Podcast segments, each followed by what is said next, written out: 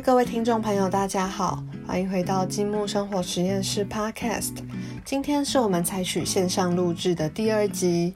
这段期间，积木生活实验室 Podcast 的分享不间断，我们仍然会透过书籍分享生活、饮食、文化的知识，陪你在家营造美好生活。让我们一起安心宅在家防疫吧。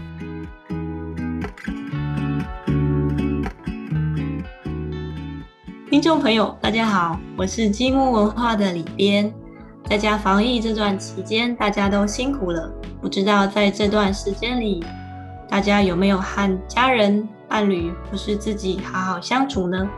今天想要和大家分享一本新书，书名是《活着在相遇中》。或许这本书可以让大家在心情很低落的时候，重新思考一下什么是生命。活着的意义是什么呢？我们今天请到这本书的译者赵德明先生，请赵德明跟大家打声招呼吧。嗨，大家好。这集我们也是在就是线上录音，希望不会让大家觉得杂讯太多。那在上一集的节目之中，我和赵德明谈了轻读哲学系列的第一本书《爱不爱，好好爱》。在这一集当中，我们要谈的是这个系列的第二本书《活着在相遇中》。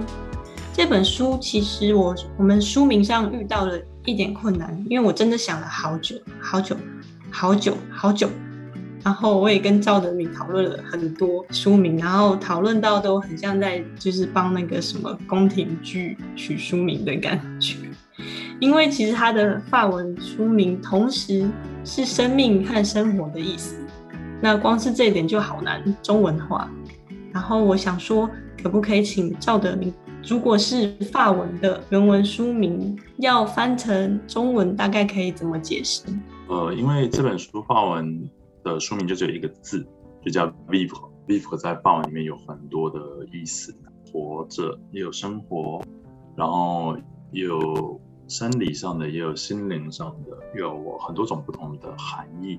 那在中文在汉字里面习惯的会使用的，可能是生活，也可能是生命，那也有可能是活着。所以在这本书里面，其实也探讨了生命的各种层面，就是它从生理上的、科学上的解释法，到心理上的，到哲学意义上的生命该如何去活。但并不是说教人如何去活，而是让每个人去思考自己生活想要的东西是什么。其实从法文书名里面就不难理解，书这本书把这个生命或是生活，其实也分成了一层一层的层次。它首先说了什么叫做一个生物生理上的活着，然后接下来去探讨书像。人类跟其他动物好像有一点点不一样，不一样的地方在于我们会想要寻找生命的意义。那当我们去正视我们这个想要寻找生命的意义的时候，我们可能就会进行一些生命的思考。那这本书就是会带领我们去想这些事情。那我觉得很有趣的是，不止在法文里面，还有我相信应该在很多其他的语言里面呢，像生命、生活、生存、活着这些字，可能都是同一个字，可是，在中文里面是完全分开的。所以我就在想一个很有趣的事情是：难道在我们的华人文化里面，活着、生活这几件事情是可以拆开来讲的？但或许在别的文化里面，他们是。融为一体的，呃，是这样子吗？其实我觉得语言是一个蛮有趣的东西。如果你仔细观察，每一个语言的强项不一样。举例来讲好了，像“爱”这个字，在中文里面就是只有爱。可是如果在希腊文里面，爱有好多种，它有像 philia 这种是有爱，还有像 agape 这种是博爱，还有像 eros 这种是对于欲望的爱。它光形容爱的词汇就有好几多种。它分得很细，然后像我们这种热带的地方下雪，雪就是只有一个字，就是雪。可是对于北极圈那边的呃爱斯基摩语，他们的雪有分好几种，有细颗粒的、粗颗粒的，有像羽绒般的飘的，有像石头，有各种不同质地的雪，都有各个一样的名词。像法文，比如说法国，像法国料理很有名，或者是酒很有名。法国对于饮食的字是分得很细的。对于生命这件事情，其实在中文字或者是汉字里面，词卷其实是可以分到非常细的。其实对于生死这方面的哲学跟讨论，有各式各样的生活的方法，有各式各样的死的方法。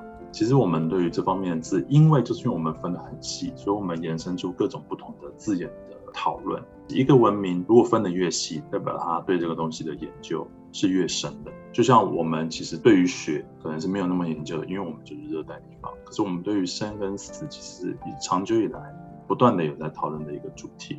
在英文里面，对于活这个字就是 life，那可能会在这个字里面，它会一字很多义。可是，在英文里面，其实对于 life 到很多种不同相对应的字，越多的字的表达，代表你对这个东西的研究是越透彻的。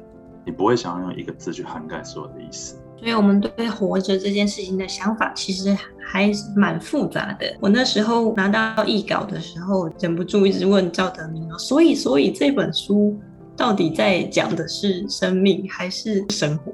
赵德明就说：“你可以看完看完书再来跟我讨论。”哇，因为其实这本书里面都有讲到。那最后为什么？所以我说他的书名真的好难决定。然后最后为什么我会想到说？我决定要用《活着在相遇中》这个书名，是因为有一个很重要的主题贯穿了这一本书。这个主题现在大家可能有一点害怕，就是人与人的连接。对啊，他从物质上的活着，到精神上的活着，到最后人在社会意义上的活着，他做了一系列的引导，让你从生命为什么活着，到你人为什么要活着。那人的活着跟其他动物的活着有什么不一样？那他觉得人是在地球上一个很特别的动物，人跟其他动物比起来，可以自私到无限自私，可以为了除了满足自己生活必须所需之外，去大肆的剥夺其他的生命，人是 OK 的，做得到的。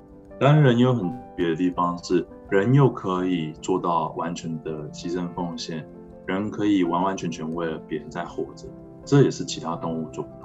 所以人可以完完全全自私，也可以完完全全为了别人活着。那到底人类的生命要追求的东西应该是什么？或者每个人想追求的东西到底是什么？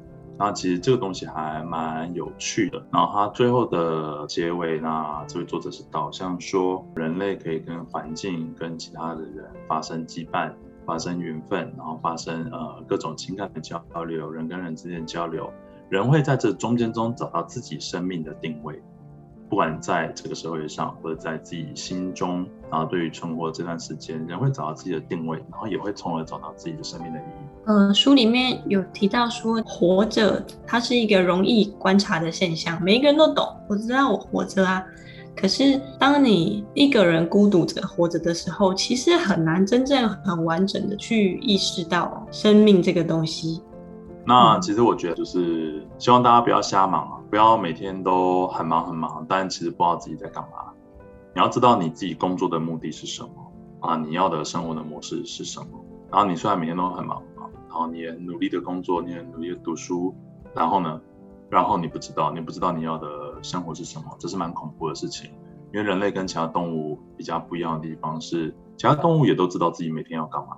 也都很努力的在求生，然后也都很努力的在活着啊。可是，然后呢，其他生物就是要这样一直活下去，然后繁衍。跟人类比较不一样的地方是，你可以从中间再往上去寻求你在整个环境、你在你的社会、你在这个人类的网络当中，你自己的定位跟你要的东西是什么，然后你慢慢的往那边去靠近，去追寻你自己要的模式。每个人并不一样。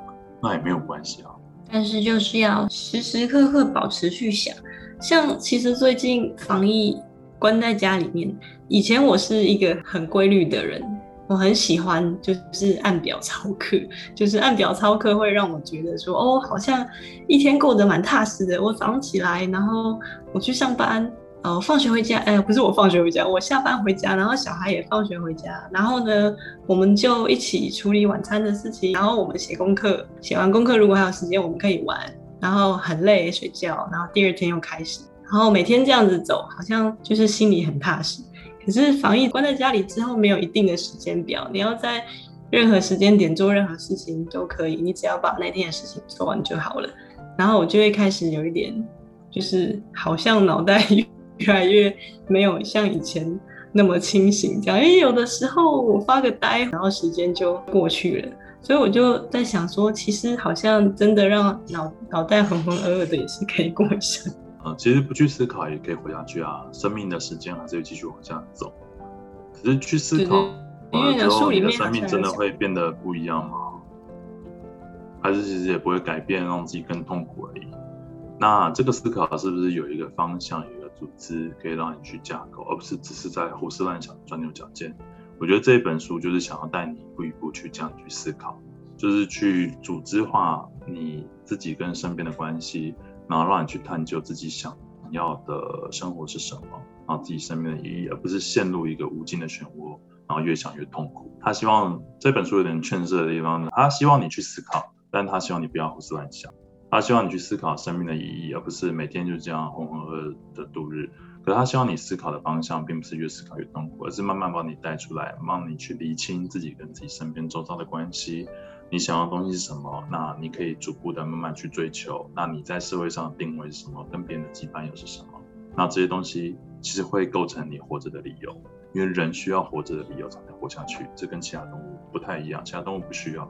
活着的理由，但人类需要，我们需要啊，至少我需要。我想大部分的人应该都会需要。像这本书跟上一本书其实是提出了一些，就是我们其实有谈到，就是人类是有一些基本需要。那这个基本需要，比如说可能是爱人或被爱的需要，或者是活着必须要有一个明确的目标，或是也不用这么明确，但是要有想出活着的意义，才有办法好好的活着。这也不需要去问说为什么人会这样，那它就是一个一个需需求跟一个现象。那这两本书里面其实就是把这这件这些东西再次的提出来，然后让我们去正视说，哎，对我有这个需求，那我要怎么处理它，然后或是去厘清它，然后去认识自己。其实很重要的事情就是去认识自己。书里面其实有提到说，好像直觉上你觉得一个人就是一直在想自己要什么，自己要什么，一直问这个问题，听起来他是一个自私的人。那其实刚好是相反的，是因为假设你连自己要什么你都没有好好的去想清楚的话，其实是一个很不负责任的状态。我是这么想的啦。我是觉得，如果你清楚自己要什么，你就会知道自己不需要什么。其实你就也不会浪费时间，跟浪费牺牲其他的资源去做你想要的生活。因为如果你清楚自己要什么，就清楚自己不要的是什么。那其实对你而言是一种，对整个地球来讲都是一个比较节省能源的方式哈。对啊，你就不会去追求无谓的东西啊。你可能不会在晚上看着不想要看的剧，吃着你不喜欢的那包鱼片，然后喝着你不喜欢的那瓶酒，然后结束之后觉得我我到底是为了什么啊？就是你在兼顾自己健康的活着，不管是身体或是心理的的过程中，如果你很明确知道自己要什么，你就可以很明确知道自己需要摄取的是什么，然后你也会很明确的知道哦，然后你下一步要往哪里去。那我觉得这本书还有一个在讨论，就是说，因为我们知道有一句话叫“好死不如赖活”，那真的是这样吗？因为生命的长度有时候不是我们自己决定的。但是生命的宽度这件事情会是人类透过选择去决定的，哦，因为每个人的寿命，那老师讲，那个东西有时候不是自己能决定的嘛。